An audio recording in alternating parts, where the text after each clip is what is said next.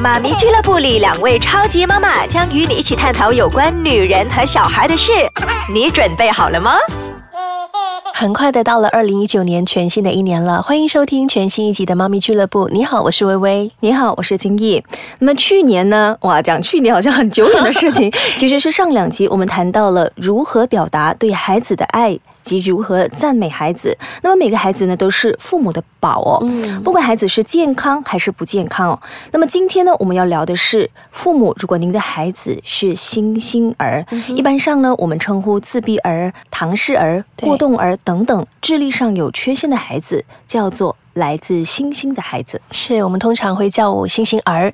那么除了呢，他们的智力上跟同龄的小孩有很大的差距，跟外界的沟通有困难之外呢，语言上也会面对障碍的。如果说家长是在孩子出世的几年之后才发现自己的孩子是星星儿，一开始当然是很难接受了。但是如果心情调试过来之后呢，相信一般都会扛起好好照顾他们的责任。那么我有一位朋友曾经就跟我分享哦，他的一位亲戚呢，在年轻的时候和女朋友拍拖，嗯，然后两个人就决定结婚啦，嗯，那么就在两个人去做婚前身体检查的时候呢，被诊断出两人的染色体。都各有缺陷。哦，医生就说，如果他们两个结合了生下的小孩，嗯。就会有先天性脑部缺陷的几率非常高，哦。所以他们呢最后就决定只结婚不生小孩。嗯哼，那么其实我个人呢是支持这种做法，毕竟孩子生下来之后呢，要是不健全，苦了孩子也苦了家长，对吗？对，父母还健在的时候，我们是可以照顾孩子，但是万一呃身为父母的有一天不在了，孩子怎么办呢？我觉得父母也很心疼。也会很担心，所以我觉得呢，与其把他带来这个世界上让他受苦，倒不如预先把这个几率给否决掉。那么微微呢，听起来很沉重。其实我有这样的担忧，我怕自己不能够好好的照顾他们，苦了他们的一生。如果能够在怀孕的时候就及早发现胎儿有异样的话，我想我会慎重的考虑是不是要继续把它给生下。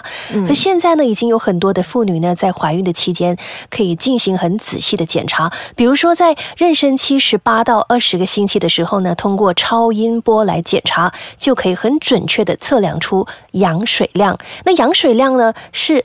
多还是少是很重要的，因为它可以预示着胎儿是不是有畸形，或者是不是有先天性疾病的这个风险。嗯，另外呢，就是通过羊膜穿刺术，也就是我们一般人说的抽羊水，嗯，对，主要就是透过检验羊水里面的细胞还有物质，是。来检测胎儿是不是患有唐氏症，或者是其他比较罕见的疾病。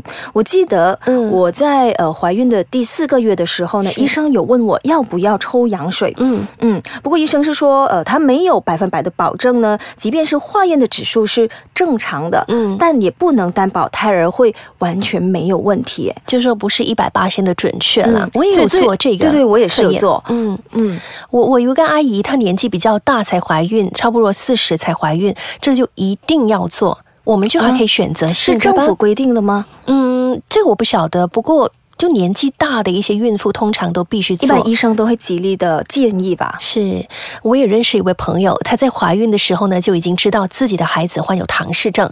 那么其实呢，是可以决定人工流产，把胎儿给拿掉的。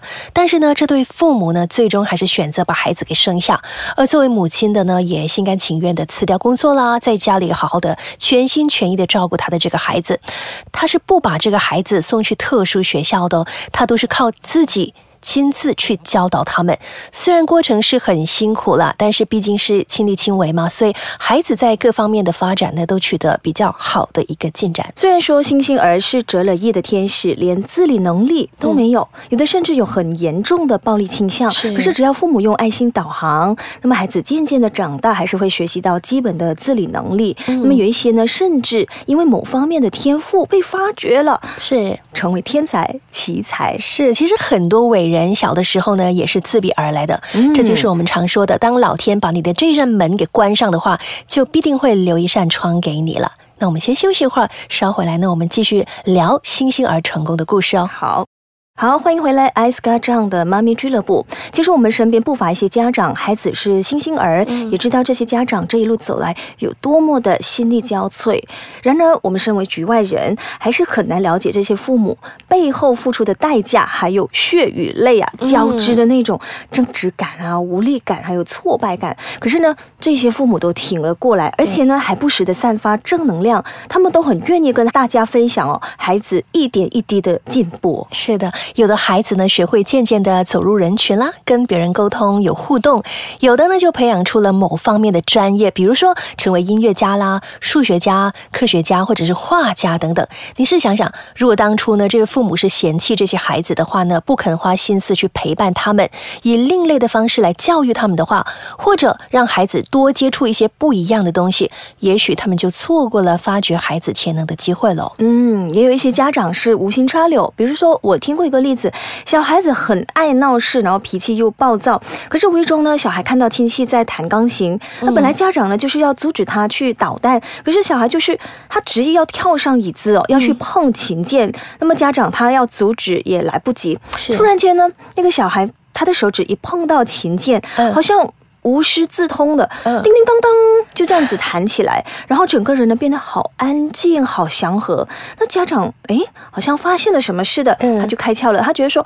倒不如让孩子去学琴哦。那么长大之后呢？这个孩子果然是成为了演奏级的音乐家。所以说，只要父母不放弃的话，一切都是有可能的。那也有一位父亲我认识的，当邻居都在取笑他的孩子是呆子的时候，他没有生气哦，反而是亲自设计了一套教学的方法去教孩子读书啦、写字啦，通过记忆卡啦学习不同国家的语言，然后记所有国家的国旗。玩一玩角色扮演等等的，还有各种各样的游戏来培训孩子。那结果呢？这个孩子最终成为了什么呢？大学教授哦！哇，这些都是很鼓舞人心的故事，也有激励价值。嗯，可是偏偏呢，有一些父母或者是孩子就没有那么幸运，是哦，他们可能是。不知情，错过了孩子的黄金治疗期。嗯嗯，又或者是不愿面对事实，一直觉得说孩子只是比一般小孩近了些。因为有时候呢，老师发现到不对劲呢，会通知家长，可是家长就好像呃逃避现实啊。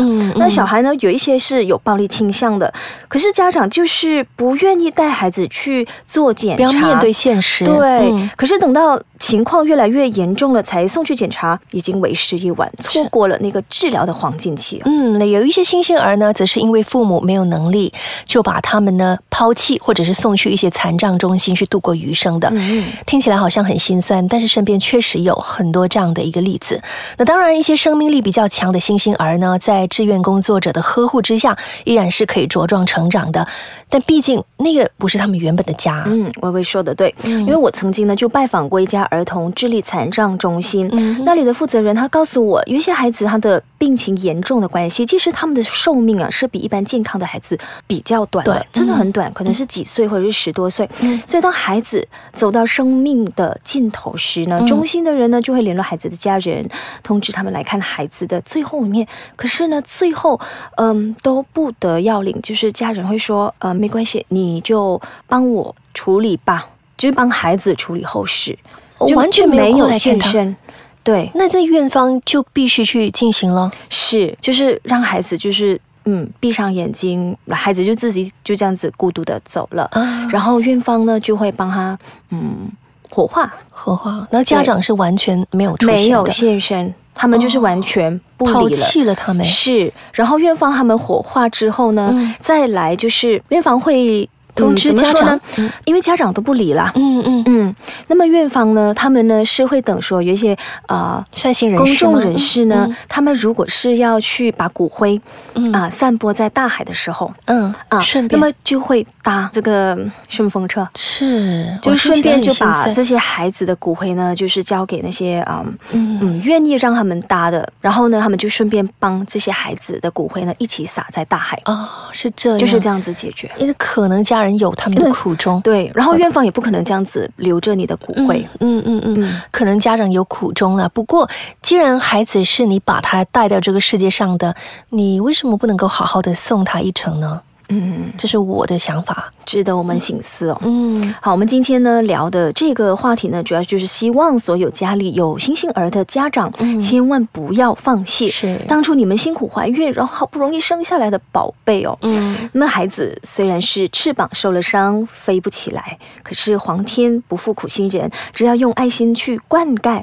有一天呢，他依然会是可以翱翔天际的天使哦。嗯，多想想我们刚才分享的一些成功的例子，给你记励一下。